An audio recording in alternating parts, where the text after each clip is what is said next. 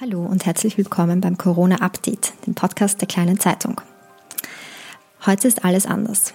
Ähm, das bezieht sich nicht nur auf die Situation in unserem alltäglichen Leben, sondern auch auf diesen Podcast. Mein Name ist Sonja Krause, ich bin die Gesundheitsredakteurin der kleinen Zeitung. Wir wollen Sie mit diesem Podcast durch diese turbulenten Zeiten begleiten und wir möchten Sie auch immer medizinisch up-to-date halten. Dazu habe ich einen Gesprächspartner eingeladen, der uns durch die nächsten Wochen begleiten wird. Sein Name ist Bernhard Haas. Er ist Infektionsspezialist der Steiermärkischen Krankenanstaltengesellschaft und er ist auch Teil der Koordinationsstelle, die die steirische Landesregierung in Sachen Coronavirus berät. Die strengen Maßnahmen, die die österreichische Bundesregierung äh, für diese Krisensituation vorgeschrieben hat, gelten natürlich auch für uns Journalisten. Das heißt, äh, ich treffe Dr. Bernhard Haas nicht persönlich, sondern wir sprechen über FaceTime miteinander. Das heißt, äh, wir telefonieren quasi und zeichnen dieses Gespräch auf. Wir sind also in sicherem Virenabstand voneinander. Legen wir los. Ich würde Sie gerne mal fragen, Sie sind ja ähm, Infektionsspezialist äh, der KAGES, also der Steiermärkischen Krankenanstaltengesellschaft. Erzählen Sie uns mal ganz kurz, wie denn so Ihr Tag jetzt aussieht. Ähm, wie, wie stressig ist es bei Ihnen? Naja, stressig. Es ist sozusagen, es gibt wenig Freizeitaktivitäten, die ohnehin unterbunden sind. Es sind also schon sehr, sehr arbeitsintensive Tage, äh, inklusive den Wochenenden, wo wir halt immer Telefonkonferenzen und sonstige Meetings haben und abhalten, um halt die ganze Lage immer, immer aktuell abzustimmen und und immer zeitnah darauf zu reagieren. Wir haben heute einen ganz besonderen Tag. Ähm, wie wir es auch aus den Medien vernehmen, steht Österreich seit heute quasi still. Es wurden drastische Maßnahmen erlassen, um das Coronavirus einzudämmen. Jetzt ähm, könnten Sie uns vielleicht einmal aus medizinischer Sicht erklären, warum ist es denn notwendig? Weil für viele Leute ist das vielleicht doch ein sehr dramatischer Einschnitt in ihr, in ihr alltägliches Leben. Warum ist es denn notwendig, diese Maßnahmen zu setzen und, und welche absehbaren Erfolge ähm, kann man sich davon erhoffen? Es ist äh, aus medizinischer Sicht sicherlich ein, ein sehr drastischer Schritt, der aber meiner Ansicht sehr, sehr richtig war und sehr, sehr notwendig ist. Es geht darum, durch eine drastische Einschränkung der sozialen Kontakte äh, eine Übertragung des Virus von Mensch zu Mensch so gut wie möglich zu reduzieren. Und man weiß aus Daten von anderen Staaten, vor allem kleinere Inselstaaten haben das uns gezeigt, zum Beispiel Singapur, dass durch sehr rigorose Maßnahmen dieser exponentielle weitere Anstieg der Infektionszahlen jetzt zumindest abgeschwächt werden kann. Das Ziel ist, durch all diesen Maßnahmen diesen Anstieg der Infektionszahlen nicht mehr exponentiell nach oben zu haben, sondern dass nur der nur die Anstiegskurve abgeflacht wird. Das ist das Ziel. Genau, da gibt es ja auch dieses Schlagwort auf Englisch, heißt das Flatten the Curve. Also man versucht diese Kurve ähm, quasi flacher zu machen. Vielleicht können Sie auch noch einmal erklären, warum ist das so wichtig? Das ist insofern wichtig, Flatten the Curve, Flatten the Epidemic Peak, ist wichtig, um sozusagen den gleichzeitigen Ansturm oder das gleichzeitige Auftreten vieler Erkrankungsfälle abzuflachen, nach hinten hinaus zeitlich zu verzögern, damit sozusagen die Einrichtungen im Gesundheitssystem nicht alle gleichzeitig belastet werden und dass es nicht zu einer Überlastung des Gesundheitssystems und anderer sozialer Einrichtungen kommt. Jetzt fragen sich natürlich auch alle, wann werden wir denn die ersten Erfolge sehen dieser Maßnahmen? Kann man das schon sagen? Ist schwer zu sagen, weil es kaum Erfahrungswerte gibt. Es ist immer bei jedem neuen Virus sozusagen, weiß man gerade erst jetzt, was die äh, meistens anzuwendende Inkubationszeit ist. Da sprechen wir von fünf bis sechs Tagen. Und aufgrund all dieser Berechnungen wird man sicherlich zwei bis drei Inkubationszeiten, also insgesamte Propagationszyklen des Virus abwarten müssen, dass man diese Maßnahmen beurteilen kann. Sprich, wir müssen jeden Tag neu schauen und frühestens nach 10 bis 14 Tagen erhoffen wir uns eine Abflachung dieses Anstieges zu sehen. Gut, das heißt, auch für diesen Zeitraum werden wahrscheinlich zumindest einmal diese Maßnahmen auch halten. Ne? Also davon können wir uns jetzt einmal, davon können wir Ja, ausgehen. davon kann man. Gut. Jetzt haben Sie das Wort Inkubationszeit ähm, verwendet. Wir versuchen da ja auch Worte zu erklären, die, die vielleicht nicht jeder kennt. Können Sie das kurz beschreiben? Was ist die Inkubationszeit? Die Inkubationszeit ist die Zeit vom ersten Kontakt mit dem Virus in den menschlichen, also mit dem menschlichen Körper, mit dem Virus, äh, bis erstmalig Symptome auftreten bei der betroffenen Person. Genau, und die ist fünf bis sechs Tage im Durchschnitt, haben Sie gesagt. Ja. Gut. Ähm, durch diese Maßnahmen ergeben sich jetzt ja auch viele Fragen im Alltag. Ähm, zum Beispiel, ähm, kann ich denn jetzt noch ganz äh, unbesorgt äh, meine Lebensmittel einkaufen gehen? Das ist ja noch erlaubt, dass wir nach draußen gehen und uns mit dem Lebensnotwendigen versorgen. Oder besteht denn da nicht auch eine große Gefahr, mich anzustecken, indem ich zum Beispiel ein Einkaufswagel benutze, das vor mir jemand äh, in der Hand hatte, ähm, der möglicherweise infiziert war? Also da geht es jetzt um die möglichen Ansteckungswege. Besteht die Gefahr, dass, äh, dass man sich zum Beispiel über ein Einkaufswagen oder über, ich weiß nicht, eine Türschnalle im öffentlichen Raum anstecken kann? Okay. Also prinzipiell ist zu sagen, dass jeglicher soziale Kontakt mit anderen Menschen, und das heißt, und dazu zählt auch das Einkaufen von Lebensmitteln, ein Risiko für eine Ansteckung darstellt. Ich muss natürlich abwägen, ich brauche gewisse Nahrungsmittel, die muss ich äh, in einem gewissen Abstand sozusagen mir besorgen. Das heißt, ich kann das nicht auf Null runterfahren. Deshalb auch die Maßnahmen der Bundesregierung, alle übrigen momentan nicht runterfahrbaren äh, sozialen Kontakte so gut wie möglich einzuschränken. Das heißt, beim Einkaufen wäre es auch sehr sinnvoll, nicht am Tag öfters mit kleinen äh, Einkäufen oder kleinen äh, Besorgungen, äh, das Haus unbedingt zu verlassen, sondern schon zu überlegen, was benötige ich unbedingt, eine Liste zu schreiben und das dann ähm, auf wenige Male die Woche reduziert im Geschäft gezielt einzukaufen. Aber das heißt, ähm, so Dinge wie das Einkaufswagel zum Beispiel, das stellt eine potenzielle äh, Infektionsquelle dar? Das, also die Übertragung von Viren über unbelebte Gegenstände, so ist ist der medizinische Fachausdruck für eine mögliche Übertragung durch den Handgriff am Einkaufswagen. Das ist theoretisch möglich. Man muss sich das so vorstellen, dass man, ah, dass eine Person vor mir das Virus in sich trägt. Also eine Person, die vor mir den Einkaufswagen auch in der Hand gehabt hat, die hat das Virus in Sicht, scheidet das Virus mit infektiösen Tröpfchen beim Niesen oder Husten aus, hustet wenn die Person die Nies- und Hustenetikette nicht einhält, nicht wie empfohlen in den Ellbogen, sondern in die Hand, greift dann damit das Wagerl an und überträgt kleinste Tröpfchen und damit die Viruspartikel auf den Einkaufswagen.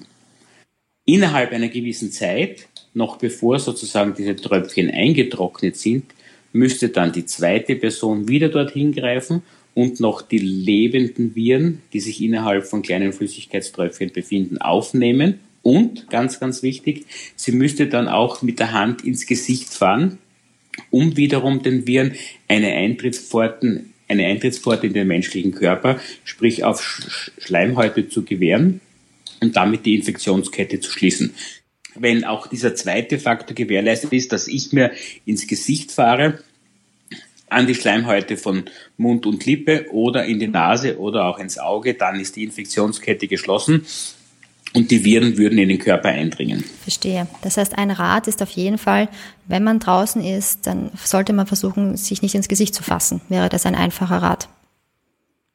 Wenn man draußen ist, nicht ins Gesicht fassen und wenn man andere Gegenstände, also Türklinken, ähm, Haltegriffe in öffentlichen Verkehrsmitteln oder auch den Einkaufswagen sozusagen angefasst hat, dass man möglichst rasch anschließend die Hände wäscht und damit eventuell vorhandene Viren oder auch andere Tröpfchen wiederum von der Handoberfläche entfernt, bevor man sich, das geschieht ja meistens unbewusst, irgendwann wieder ins Gesicht fährt. Das heißt aber auch, es würde es gar nicht so viel bringen, wenn ich mir zum Beispiel Handschuhe anziehe, wenn ich nach draußen gehe, weil die könnte ich ja trotzdem von einem unbelebten Gegenstand in mein Gesicht übertragen, zum Beispiel. Diese Handschuhe müsste ich sehr, sehr oft wechseln und entsorgen und damit macht, macht das Ganze keinen Sinn. Da ist ein Waschen der Hände sicherlich die bessere und die sinnvollere Maßnahme. Was jetzt sicher auch ein Thema ist, ähm, durch diese strikten Maßnahmen könnten vielleicht manche den Eindruck erweckt haben, vielleicht kann das Virus ja sogar über die Luft übertragen werden. Was gibt es denn dazu für, für wissenschaftliche Erkenntnisse? Da muss man unterscheiden, was man mit über die Luft meint. Das Virus ist, wie schon gesagt, in kleinen Tropf, äh, in, in kleinsten Tröpfchen übertragbar. Diese Tröpfchen werden von einem infizierten Menschen ausgeschieden mit respiratorischen Sekreten, das heißt beim Husten und beim Niesen. Je nachdem, wie das ausgeschieden wird, äh, Sie können sich das vorstellen beim Niesen oder beim Husten mit sehr, sehr großen Geschwindigkeiten und auch äh, einen, einen, einen starken Druck, sage ich jetzt mal, von der Luft her, von der Ausatmegeschwindigkeit. Und hier kommt es zu einer Aufteilung der feinsten Tröpfchen in ganz, ganz feine, oft auch nicht mehr mit dem freien Auge sichtbaren Tröpfchen, die eine gewisse Zeit lang in der Luft schweben bleiben können. Eine gewisse Zeit lang, hier reden wir von wenigen Minuten, die sinken aufgrund ihrer Schwere bald wieder ab und landen auf dem Boden. Das heißt, dann ist die Infektionsgefahr weg. Das heißt, unmittelbar die größte Gefahr ist, wenn ich innerhalb einen Abstand von unter eineinhalb Meter von einer Person angenießt werde, angehustet werde oder die Person auch mit mir spricht, weil, weil auch beim Sprechen immer wieder kleinste Tröpfchen mit, mit Atemsekreten vermengt ausgeschieden werden und in diesen können sich Viruspartikel befinden. Verstehe. Deshalb auch diese, diese wichtige Maßnahme des sozialen Distanz. Ähm, genau. Gut. Jetzt hat die Regierung aber auch davon abgeraten, wie wir gestern auch berichtet haben, zum Beispiel auf den Berg zu gehen oder an den See zu fahren.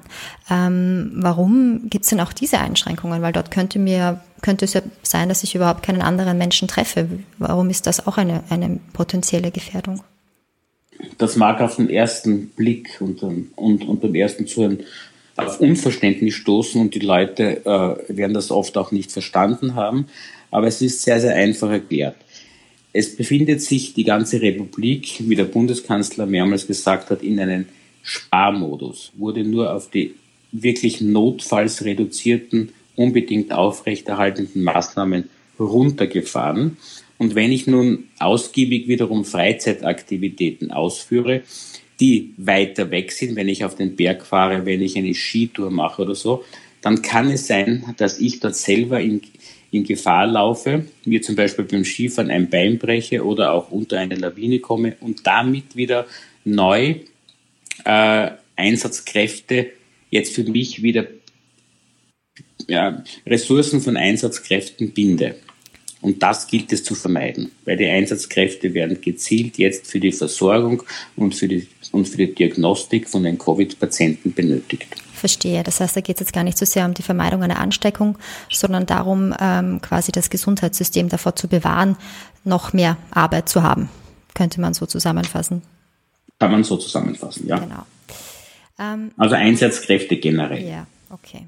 Nicht nur Gesundheitssystem, Einsatzkräfte, Gendarmerie, Feuerwehr, Bergrettung und so weiter. Alles klar. Jetzt hatten wir ja heute den, äh, leider den allerersten Todesfall durch Covid-19 in der Steiermark zu beklagen.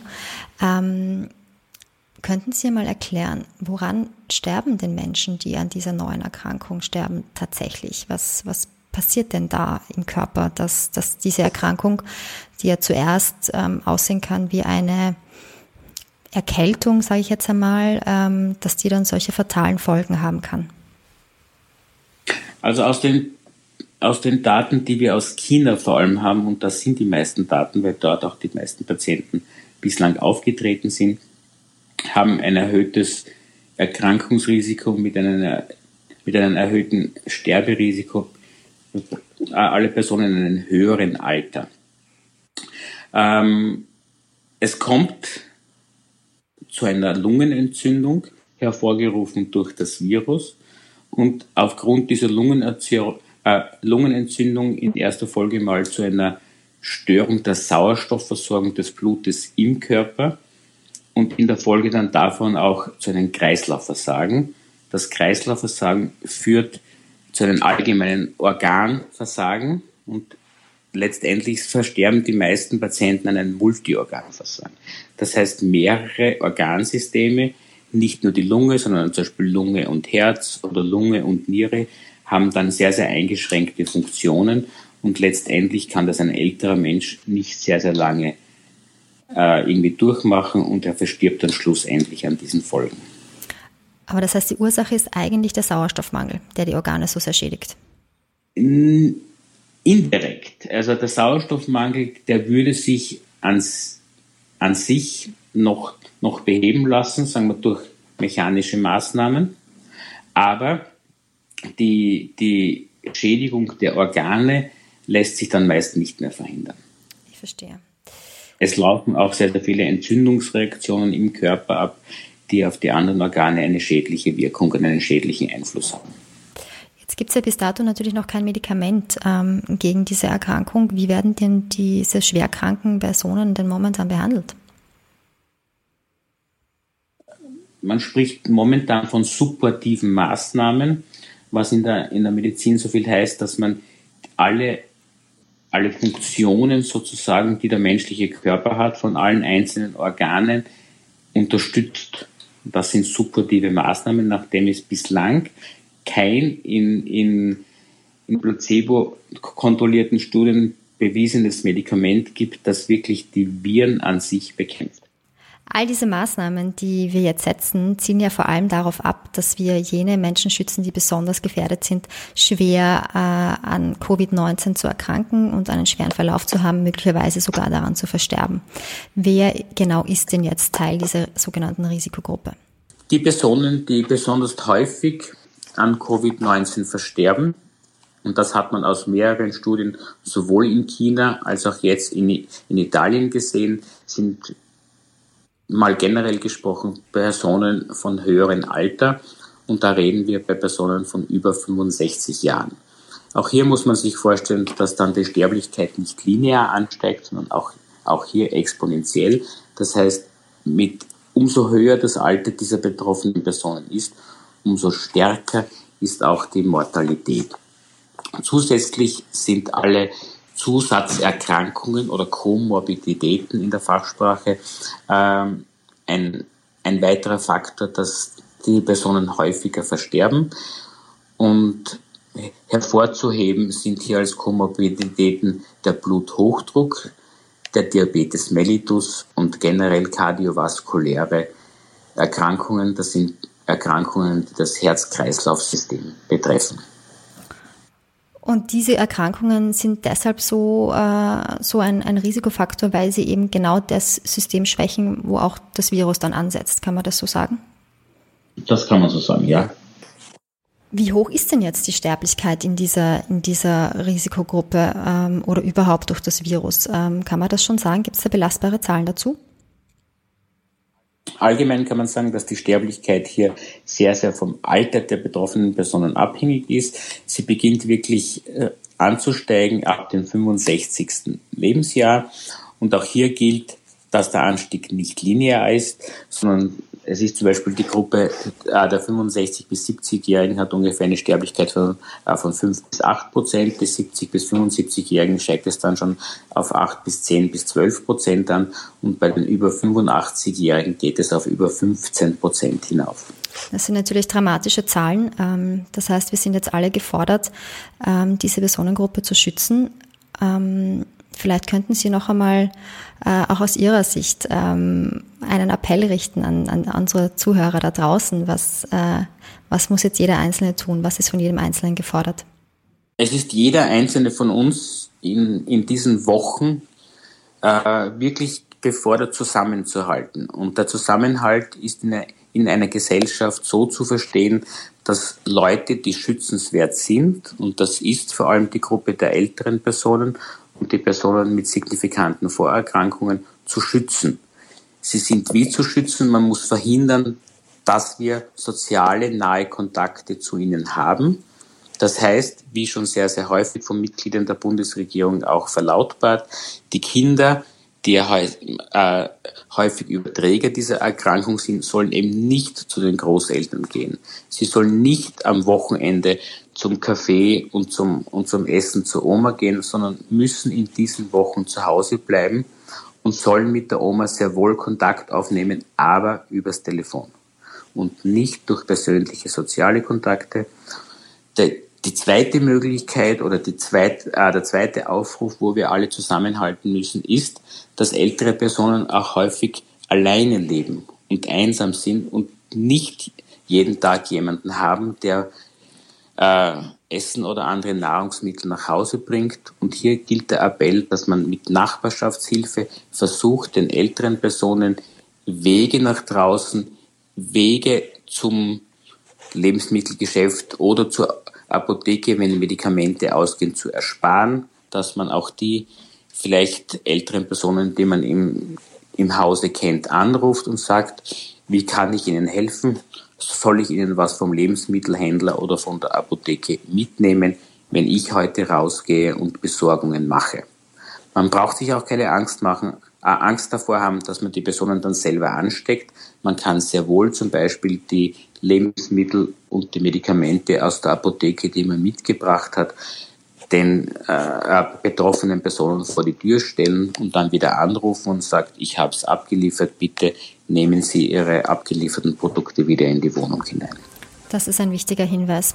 Wunderbar. Dann sage ich jetzt einmal vielen Dank an dieser Stelle. Vielen Dank für Ihre Expertise und Ihre Informationen. Ähm, wir werden uns wieder hören und äh, bis dahin bleiben wir alle gesund.